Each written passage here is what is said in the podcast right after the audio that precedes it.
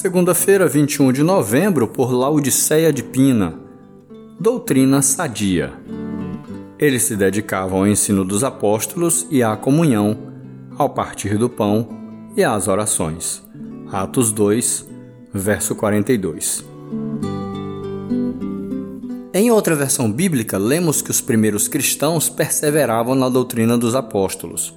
Ultimamente temos ouvido muito falar em sã doutrina mas o que é a sã doutrina senão a que está no Novo Testamento e nos foi transmitida pelos verdadeiros apóstolos?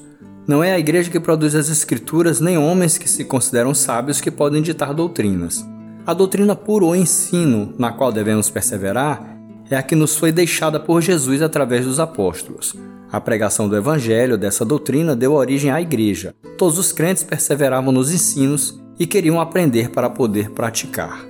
O cristianismo não é uma busca acadêmica, e sim vidas transformadas. Sendo transformado pelo poder do Evangelho, a busca pela santificação é automática. Querer conhecer mais e mais de Deus e a sua vontade deve ser o desejo de cada pessoa que, como os primeiros cristãos, quer perseverar na doutrina dos apóstolos. Somente por meio do estudo bíblico você poderá descobrir se a igreja que você faz parte ensina a doutrina bíblica ou a doutrina dos homens que se consideram sábios. Considere o texto bíblico. Na igreja modelo, todos se dedicavam a aprender a mesma coisa, e isso resultava na união da igreja.